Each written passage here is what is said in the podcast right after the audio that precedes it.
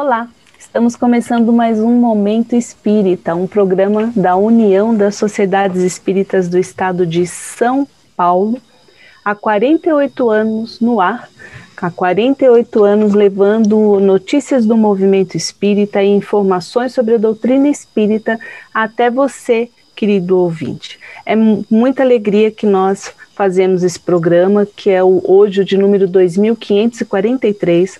São muitas é, muitos programas, muitos temas que já foram debatidos aqui na, em Momento Espírita, e sempre, como eu disse, a serviço da doutrina e do movimento de união. E hoje aqui comigo, para fazer esse programa, eu, Martinha, desde já agradeço a sua companhia, tenho dois amigos muito queridos, começando pelas damas, como sempre, para dar as boas-vindas a vocês, eu passo a palavra para nossa querida Alda, Alda Sandrin. Olá, Martinha, queridos ouvintes, que alegria esse reencontro, que possamos aí ter alguns momentos de muita alegria estudando o Espiritismo e conhecendo aí as novidades do movimento espírita. Fica conosco até o término do programa, vai ser muito bom. Vai ser muito bom, sim, com certeza. A gente tem bastante assunto interessante para conversar aqui, para discutir. E também temos uma companhia muito querida, nosso querido amigo Antônio Carlos Amorim. Oi, Amorim, que prazer também estar falando com você e estar fazendo esse programa em sua companhia. Olá, Marta. Olá, Alda. Eu tenho muita alegria em fazer esse programa com vocês. É sempre muito gostoso a gente compartilhar informações com os amigos. E, como sempre, vamos ter muitas informações hoje, muitos estudos, né? Sim, com certeza. O Momento Espírita é sempre recheado de temas interessantes para a gente refletir, para que a gente possa ampliar aí um pouco o nosso conhecimento sobre a doutrina, fazer reflexões, enfim, essa é a proposta também do programa. E por falar em reflexões e aprendizado, nós lembramos, obviamente, da nossa campanha de incentivo à leitura. Ler é diversão e aprendizagem. É óbvio que um livro é um grande companheiro, é óbvio que o livro tem a capacidade de nos trazer, sim, conhecimento sobre os mais variados assuntos e também de nos fazer, assim, às vezes esquecer da vida enquanto mergulhamos nas páginas de um, uma boa obra que nos faz viajar, nos faz refletir, nos faz realmente nos transportar para um outro lugar, uma outra época. É, essa é a beleza de um bom livro e é por isso que nós achamos tão importante estar dando dicas para vocês, queridos ouvintes, para que vocês possam buscar essas obras muito bacanas para que para vocês realmente curtirem um pouco, né, mais do conhecimento espírita e também poderem se divertir, refrescar a cabeça com uma leitura bem edificante. Hoje nós vamos falar sobre um livro é O Gênio Céltico e o Mundo Invisível. O autor é Leon Denis. E assim, eu até vou abrir falando para os nossos queridos amigos aqui, Alda e Amorim. Quando a gente pensa em Leon Denis, ele já é um show à parte, né? Além do livro, o, o, Leon, o Leon Denis já é assim uma pessoa que merece muita assim reflexão, muita é, a história de vida dele, não só em relação à doutrina, mas a própria vida dele já é uma, um bom roteiro assim para um bom livro, né? Vocês concordam? Sem dúvida, Alta. Martinha. Eu particularmente gosto muito das obras de Leon Denis ele é um grande pesquisador, ele vai fundo né, na, nos assuntos que ele se propõe a, a desenvolver, e nesse livro que nós estamos indicando hoje em particular, ele é bastante interessante, porque quando a gente estuda espiritismo, que falam que Allan Kardec né, foi druida na, na encarnação anterior, anterior, então a gente fica druida, druida. E nesse livro, Leon Denis vai, vai deixar bem claro tudo isso, né, fazendo um comparativo das religiões né, antigas com o espiritismo uh, que Kardec nos trouxe. Então eu acho que abre um leque muito grande de compreensão da personalidade de Allan Kardec, você consegue enxergar uh, que o espiritismo não é uma novidade, ele já vem, né? Ele só foi codificado agora em 1857, mas sempre se falou de espírito, sempre se falou de reencarnação, sempre se falou de muitas coisas que hoje são assim fundamentos básicos da nossa doutrina. Então é um livro muito interessante, muito gostoso de ler, e posso até falar que é um livro assim que trata um pouco da história também, né, da história do mundo, da história desses povos uh, que já viveram tão, uh, tão antes de nós, né? Sim, é verdade.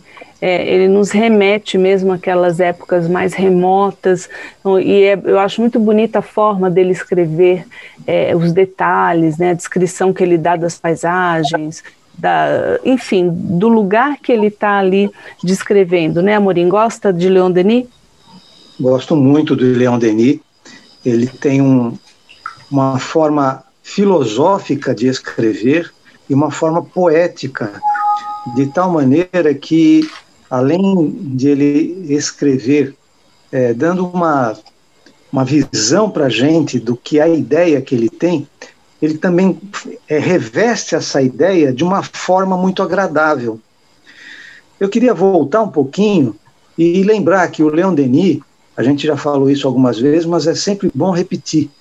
Ele nasceu em janeiro de 1846, no dia 1 de janeiro. E ele era de uma família humilde com 18 anos, ele já começou a trabalhar numa empresa como representante comercial e ele precisava viajar muito por causa disso. E com essas viagens, é, ele acabou tendo contato com o livro dos Espíritos em uma livraria. E por causa da, das suas viagens, ele acabou se tornando um grande divulgador do Espiritismo.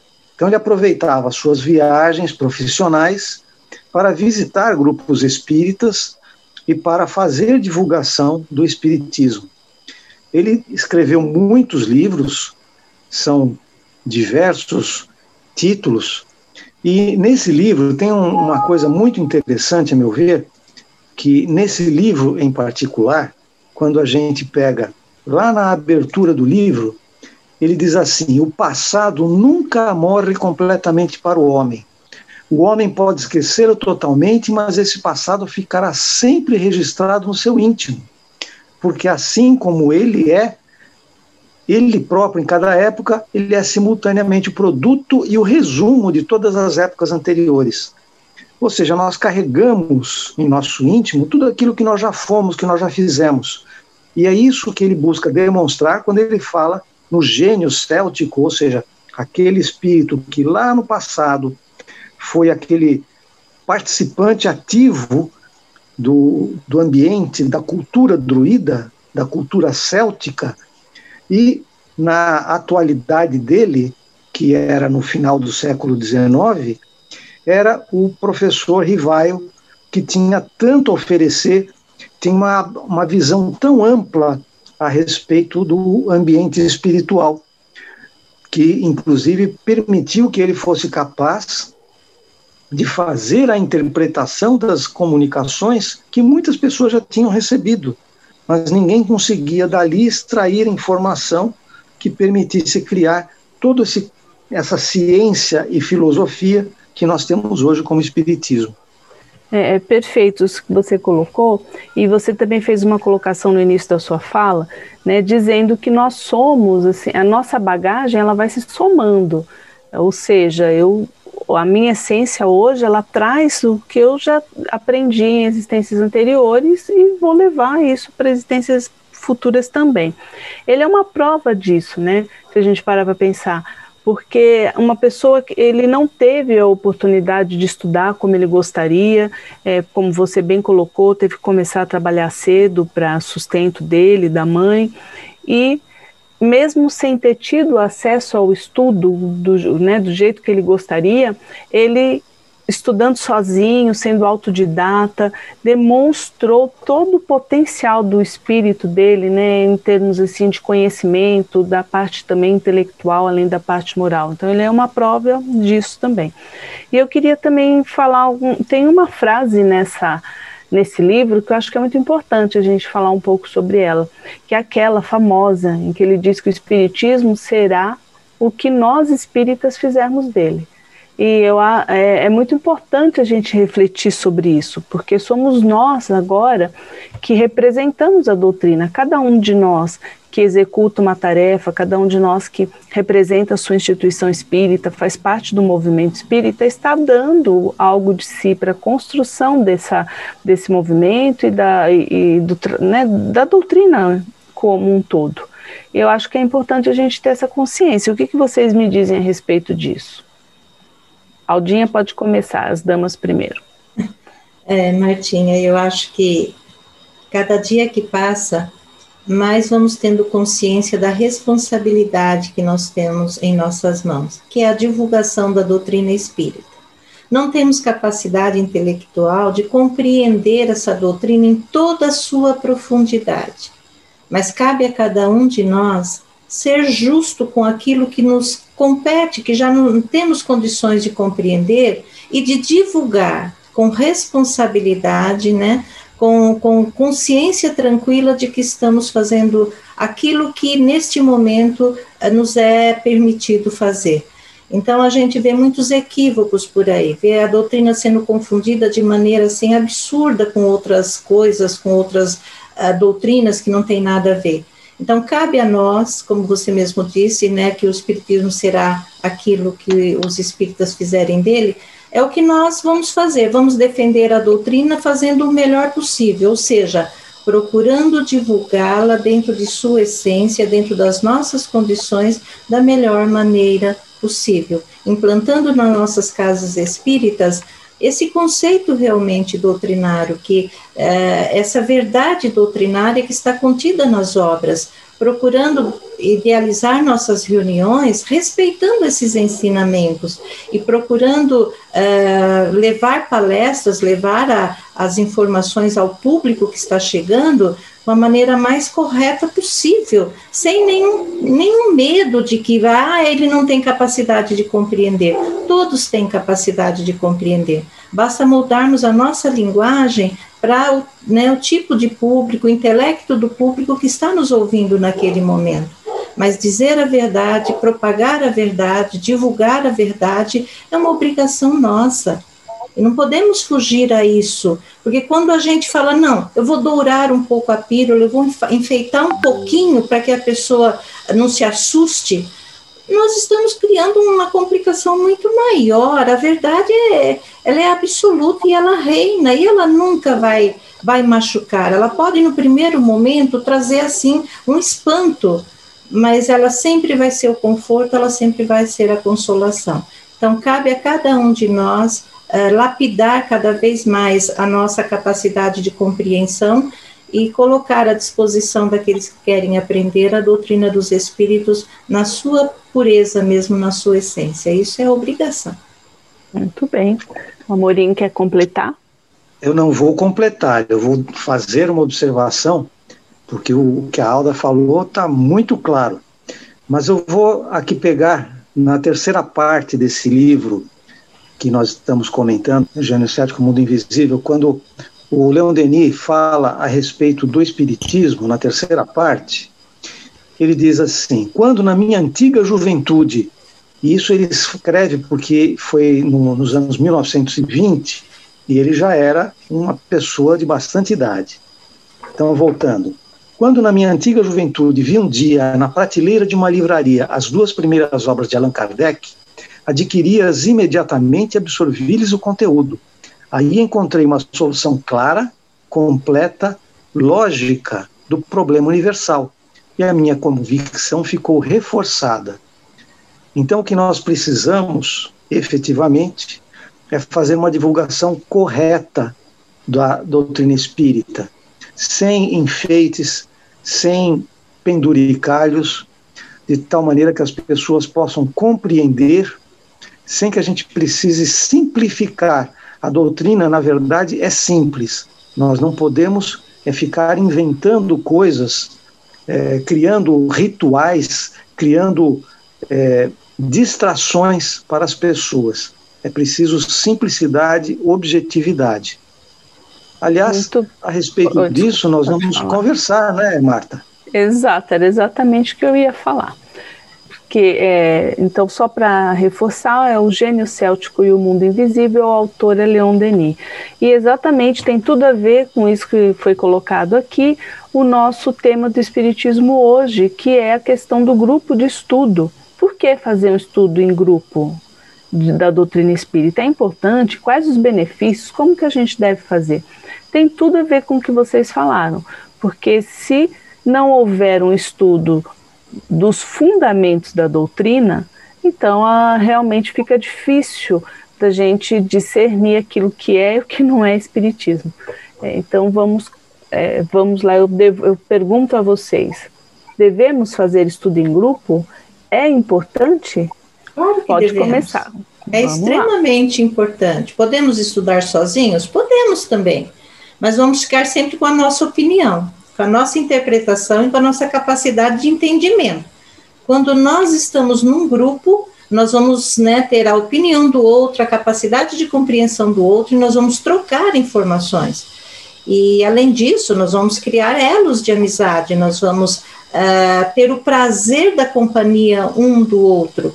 Eu acho que o estudo, principalmente da, do Espiritismo, quando feito em grupo, ele é muito mais proveitoso em vários aspectos. Nós aprendemos muito mais e sentimos muito mais prazer em nos dedicarmos ao estudo devido à convivência dos nossos companheiros.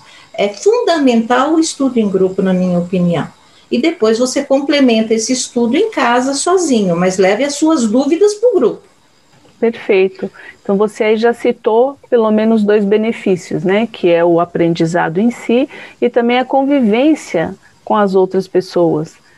E essa troca de informações, porque acredito, eu acredito, né, que é muito o grupo de estudo, ele é uma construção de todas as pessoas que estão ali participando. Ou pelo menos né, aquelas que estão realmente interessadas e que estudam e que levam a sua visão, porque eu acho que a, a, partir do momento que eu ouço a visão do, do outro, eu também estou refletindo e estou aprendendo. E aí, Amorim, quais benefícios que você citaria de um grupo de estudo? Olha, eu faria antes uma avaliação das alternativas. Nós poderíamos ter dois tipos, a meu ver, de estudo ou pretensos estudos que não envolvem um trabalho em grupo, um trabalho coletivo. Seria as palestras ou a gente ficar em sala de aula ouvindo alguém dar uma lição. Para muitas pessoas, a palestra parece mais simples, porque não existe compromisso. A pessoa vai lá, senta, assiste a palestra, termina a palestra, às vezes a, a casa oferece passe, às vezes oferece alguma outra coisa. A pessoa levanta e vai embora, e vai para casa, e não se compromete com nada. Ela não se compromete com nada e também não se compromete com o aprendizado, porque ela vai lá porque as pessoas se acostumaram a ter obrigações e ela vai lá por obrigação. Ela não vai lá porque ela sente necessidade de debater alguma questão. Ela acredita que é só ouvir os outros e aquilo já resolve o seu esclarecimento. É claro que palestras são interessantes. Nem sempre nós temos espaço para conversar, para debater com todas as pessoas que nós gostaríamos. Às vezes a gente só tem condição de ouvir uma palestra de uma pessoa. Mas o que a gente aprende ou o que a gente ouve nessa palestra precisa ser debatido. Porque a palestra é a opinião de alguém. E se nós considerarmos aquela palestra de forma absoluta, da mesma forma que uma aula em uma sala, se aquilo que a pessoa diz nós considerarmos de forma absoluta, nós corremos o risco de estar adotando como verdade uma opinião.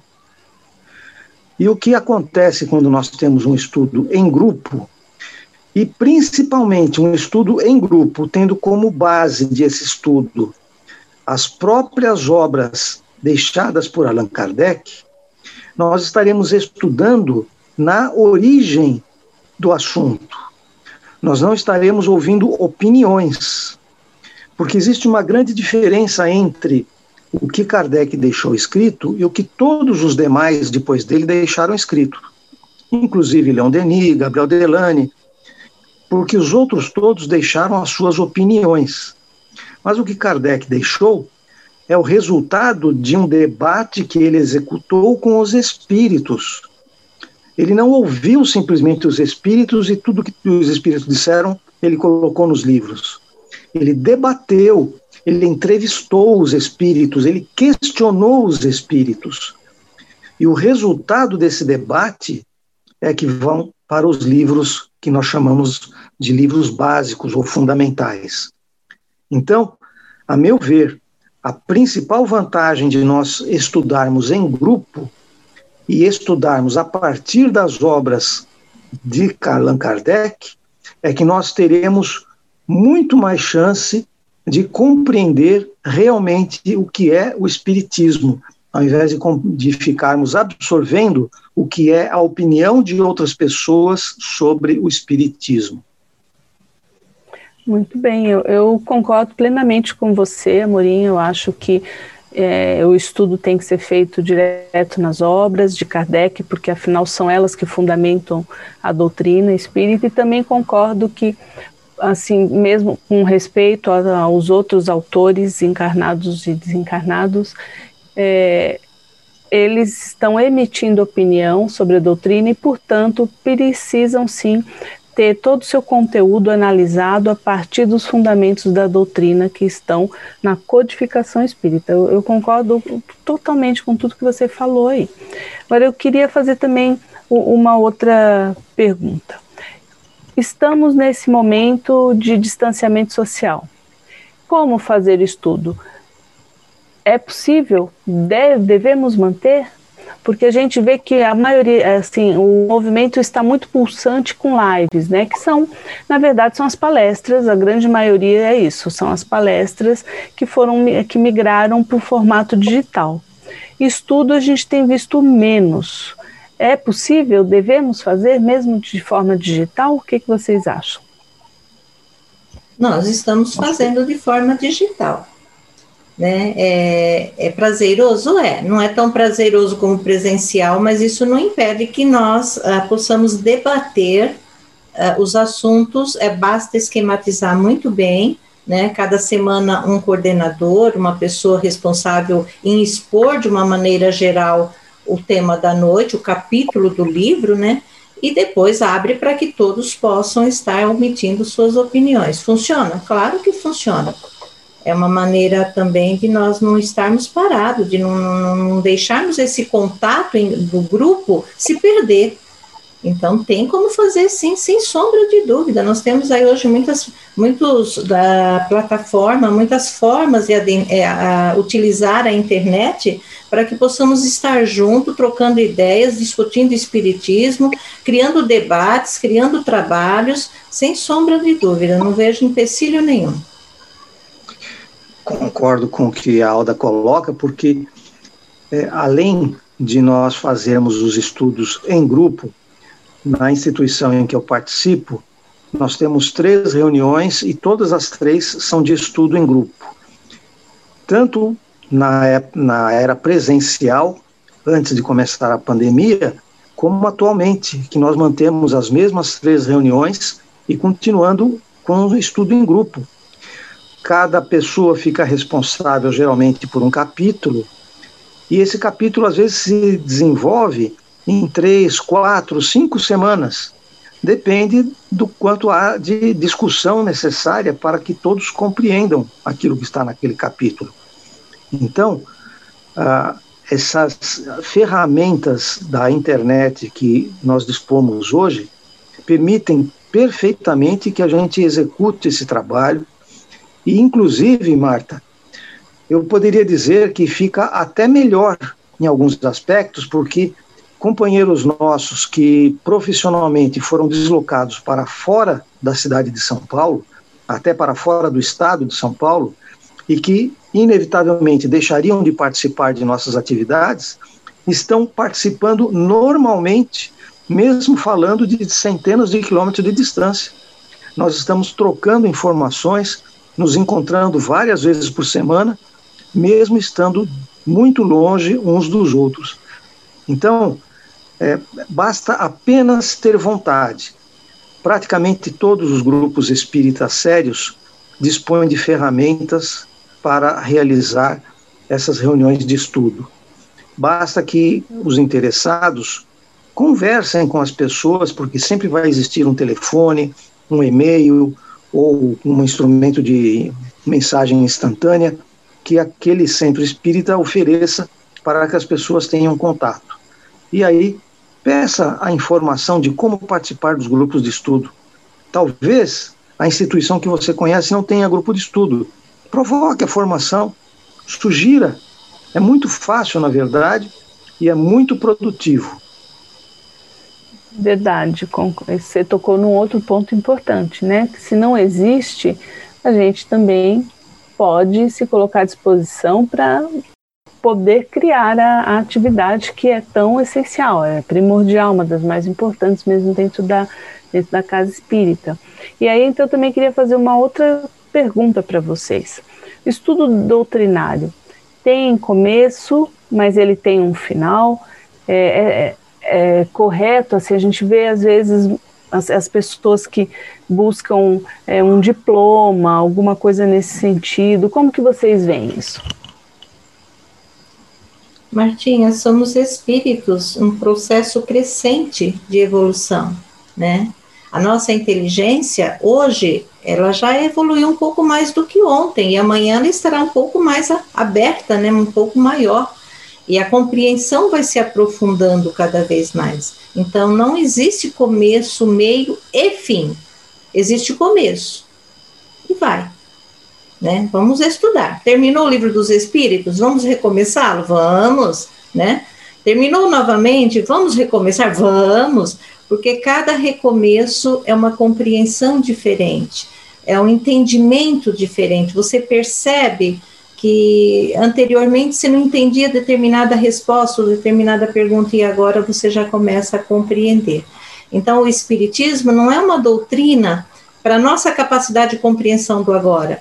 Ela é intemporal, ela é uma doutrina para nós espíritos que atualmente estamos habitando um corpo físico, mas é para nós espíritos, para compreendermos as leis que nos regem, tanto a, né, as leis de Deus, a que nós estamos submetidos.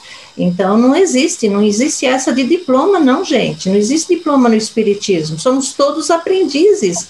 Mesmo aqueles que se colocam na condição de ministrar cursos, seminários, eles não são mestres eles são aprendizes que estão um passo à nossa frente. Então, eles estão dividindo conosco o que eles aprenderam primeiro.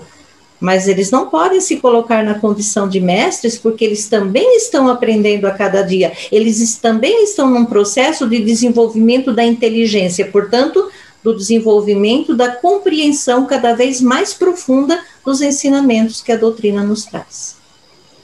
Muito bem. Amorim quer completar? Nós, nós sempre citamos um grande conhecido nosso, José Herculano Pires, um dos maiores estudiosos do Espiritismo, que já desencarnou, e ele, em um dos seus textos, diz assim: em matéria de Espiritismo, não há mestres, somos todos aprendizes. Como a Alda acabou de falar, todos nós estamos permanentemente aprendendo. Se as pessoas não quiserem, ao final de um estudo do livro dos Espíritos, continuar estudando o próprio livro dos Espíritos, não tem importância. Estuda o livro dos médiuns, estuda o céu e o inferno, a Gênese, o Evangelho. Depois já terá passado bastante tempo. Aí volta para o livro dos Espíritos.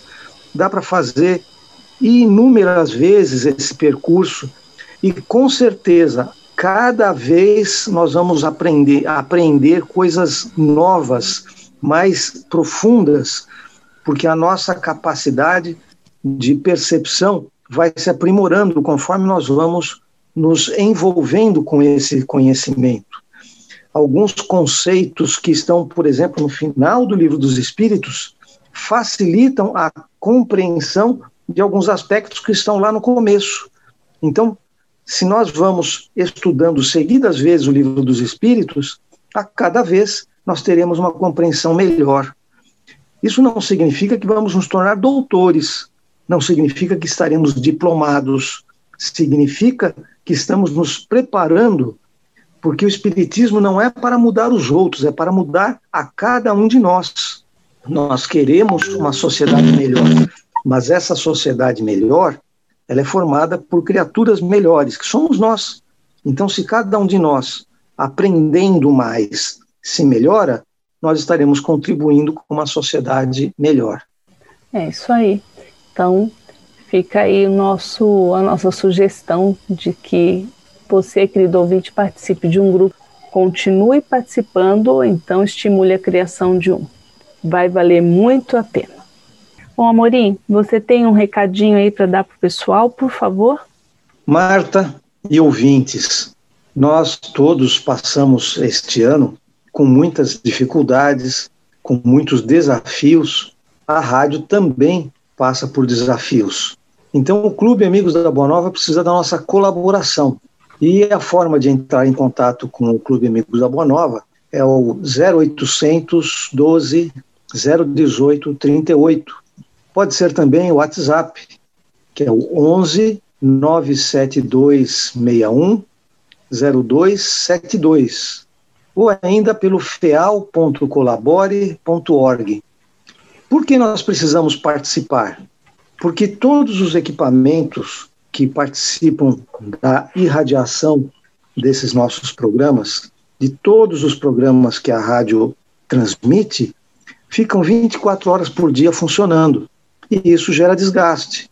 O desgaste obriga manutenção, substituição de equipamentos, novos equipamentos que são adquiridos para aperfeiçoar o processo e precisa de profissionais, profissionais que vão trabalhar controlando a irradiação dos programas, fazendo a manutenção da rádio, cuidando de todos os, os equipamentos, de todos os serviços, enfim, são recursos necessários para que a rádio continue no ar. Então, eu vou repetir: o Clube Amigos da Boa Nova tem o telefone de ligação gratuita 0800 12 018 38. WhatsApp 11 97261 0272. E ainda feal.colabore.org. Os atendentes certamente vão ter condição de oferecer a você várias alternativas para você participar dentro daquilo que seja possível e confortável para você. Marta. Muito bem. Recado dado, eu também vou dar o meu recadinho, que é para que você, querido ouvinte, possa conhecer Dirigente Espírita, que é a revista digital, o órgão oficial de comunicação da USE, a União das Sociedades Espíritas do Estado de São Paulo. Você pode acessar Dirigente Espírita pelo site da USE, que é o usesp.org.br. Eu vou repetir, usesp.org.br. Em Dirigente Espírita você tem notícias sobre o movimento, você também tem artigos, matérias sobre várias atividades da Casa Espírita, dicas de trabalho, enfim. Ali você vai encontrar um monte de informações que com certeza vão ser importantes, tanto para você enquanto a espírita, a busca pelo seu conhecimento, a formação do seu conhecimento espírita, como também informações que vão ser muito úteis no desenvolvimento das tarefas na sua instituição espírita, independente da área que você atuar. Então, conheça dirigente espírita, vale muito a pena.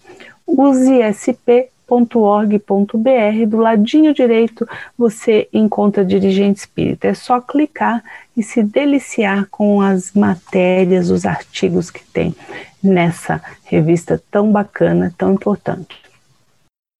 E por falar em importante, Vamos para o nosso Estude Viva, que estamos agora né, estudando o livro dos médiuns, uma das obras da codificação espírita que a gente falou tanto aqui, da importância de conhecer esse material deixado por Allan Kardec.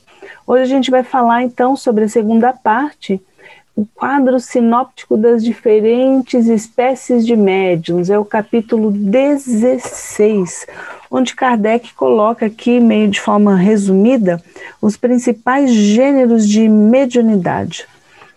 É, tem muita mediunidade, né, Aldinha? Aquele, o, Kardec cita muitas opções, que nem todas a gente vê no dia a dia, assim, na casa espírita, né? Nem todas são muito comuns.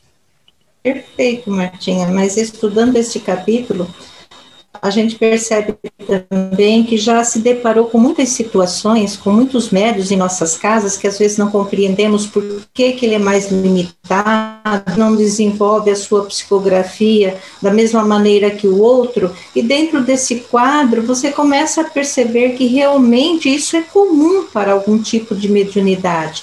Então, eu achei bastante interessante uh, estar relendo, estudando isso novamente, buscando algumas vivências que nós já estivemos em grupo mediúnico e perceber que né, uh, existem limitações, sim, e essas limitações Kardec as define muito bem nesse, nesse capítulo e nos dá uma, uma abertura imensa para que quem quer compreender mediunidade, quem quer participar de grupos mediúnicos, quem está estudando a mediunidade ou quem trabalha como né, dirigente, coordenador, dialogador num grupo mediúnico, compreender muitas a, a, as deficiências ou as limitações que alguns médios apresentam quando temos um grupo mediúnico, onde vários médios ah, ah, se, se, colocam à disposição do serviço, percebemos que cada um tem sua peculiaridade, cada um trabalha de acordo né, com as suas condições, e não adianta você exigir de um aquilo que o outro está dando porque a sensibilidade, o gênero mediúnico que ele traz, tem pequenas nuances que diferem cada um, né, entre si. Então, é, é, estudar esse capítulo é nos dar essa visão de como tratar cada médio como uma individualidade, respeitando as suas limitações, respeitando as suas condições de trabalho. É fantástico tudo isso. É, e é interessante é, entre tantas coisas, tudo isso que você falou aí, né, realmente, e me chama a atenção que, por exemplo, aqui no livro dos médiuns, ele chama os médiuns de psicografia de médiuns descreventes, né, é, é um pouco mais simples a palavra do que o que a gente costuma ouvir. É, o que me faz crer que o médium de psicografia, essa, esse termo psicografia, foi criado depois, né, provavelmente aqui mesmo no nosso movimento. Enfim, mas tem muitas opções aqui, ó, médiums noturnos, é, coisas que no dia a dia a gente nem lembra, né? Às vezes a gente nem, nem fala tanto, não é isso, Amorim? É interessante como todas as classificações, elas são feitas a partir de um determinado ponto de vista, de um determinado aspecto. E, e todas as classificações que existem, e aqui no caso as classificações que Kardec faz, elas têm essencialmente o objetivo de permitir que a gente tenha uma visão ampla a respeito de um assunto é o caso da mediunidade. É, quando Kardec faz essas classificações, ele fala, por exemplo, antes de mais nada, que são médios naturais ou facultativos. É preciso entender isso. Mas esses médios naturais, aqueles médios que de uma maneira natural têm a mediunidade de forma ostensiva e não precisam nenhum exercício para começar a, a, dar as suas comunicações, muitas vezes isso inclusive atrapalha na sua vida cotidiana, ao passo que os médios facultativos são aqueles que decidem se dedicar, essa não é uma divisão absoluta, porque muitas vezes o médium é, facultativo, ele se torna facultativo, ou ele se dispõe de maneira facultativa ou escolhida a desenvolver essa sua capacidade, porque ele tem alguma implicação, ele percebe alguma ação dos espíritos e, portanto, ele é natural, não naquela ostensividade de outros. Então é preciso, quando nós lemos as classificações que Kardec faz, compreender que a classificação nunca é absoluta. Da mesma forma, quando ele fala nas variedades dos médiums, seja para efeitos físicos, seja para efeitos intelectuais, são várias determinações que ele coloca, várias especificações, mas que não quer dizer que cada médium tenha só e exclusivamente uma daquelas características, porque normalmente as características entre os médios de efeito físico, elas são muito mais difusas. Por que Kardec então faria essa classificação? Para que nós possamos ter uma visão das várias opções que existem no nosso trato com os espíritos, para que nós possamos perceber que os espíritos se manifestam usando de várias maneiras as capacidades que nós temos de fazer essa intermediação. Então, mais do que nós lermos e decorarmos o livro dos médiuns, nós precisamos entender qual é o sentido da, do ensino que é dado no livro dos médiuns. E, infelizmente, muitas vezes as pessoas não conseguem fazer isso porque se põem a ler o livro sozinhas. E se a gente lê sozinho, nós falamos agora há pouco sobre estudo em grupo, se nós lermos sozinhos, isolados, nós formaremos uma opinião sobre o livro dos médiuns e sobre essas classificações que existem em vários pontos dos livros de Kardec, mas que são é, classificações de caráter didático, pedagógico, não são classificações absolutas. Muito bem. E aproveitando aqui, ó, o item 191, quando ele fala da variedade de médiums escreventes, ele fala em médiums escreventes ou psicógrafos, tá? Só para abrir, para deixar claro. E aqui tem uma interessante, como ele fala, por exemplo, médiums polígrafos que mudam de caligrafia. É algo também que é, eu acho que é um pouco mais raro, pelo menos eu das, dos médiums de psicografia que eu conheço, a maioria mantém a caligrafia. Enfim, é, é tanto nome, né, diferente, assim, é, ele fez tantas divisões como você falou, né, não são é, é, completas tal, mas, é, mas elas são bem, são bem interessantes. Ele fala também de médiums poliglotas, que têm a faculdade de falar ou de escrever em línguas que não conhecem, que são muito, ó, lá ele já falava que era muito raro, né, é, é, é muito bacana, como eu já perdi a conta de quantas vezes eu estudei o livro dos médiums, mas a gente abre aqui novamente em uma parte e começa a ver que, sabe, um monte de informações que você já às vezes nem lembrava mais. Fala, Morim. É, quando você fala dos médiums polígrafos, é interessante que algumas pesquisas têm sido feitas na atualidade procurando determinar de uma maneira metódica, científica, segundo a ciência atual, se a mediunidade é real. E os médiums polígrafos têm sido muito úteis, porque nota-se claramente em alguns médiums que, conforme o espírito, a caligrafia muda, chegando em algumas vezes a ser reproduzida a assinatura do, eh, da pessoa, né, do espírito comunicante, quando encarnado. Então, é uma especificidade da manifestação mediúnica que Kardec já previa. Ele já havia percebido isso, já havia notado isso, e ele coloca. O que não quer dizer que um médium polígrafo ele só consiga fazer isso. É uma característica que alguns médiums que são escreventes apresentam. Sim, exatamente. Pode ter uma pessoa, um médium pode ter mais do que uma delas né, reunidas. É interessante. Aldinha, você quer complementar? A gente está chegando no final. Apenas dizer como é fascinante a mediunidade, né? E o quanto temos que aprender com ela ainda, né?